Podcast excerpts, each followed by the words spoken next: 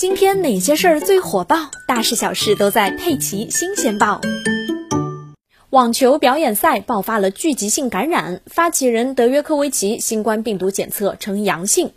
六月二十一号晚上，在克罗地亚海滨城市扎达尔举行的网球慈善表演赛中，保加利亚网球运动员迪米特罗夫被确诊感染新冠病毒，与他有直接或者间接接触的人都进行了新冠病毒检测，包括克罗地亚的总理普连科维奇。目前，总理的检测报告显示阴性。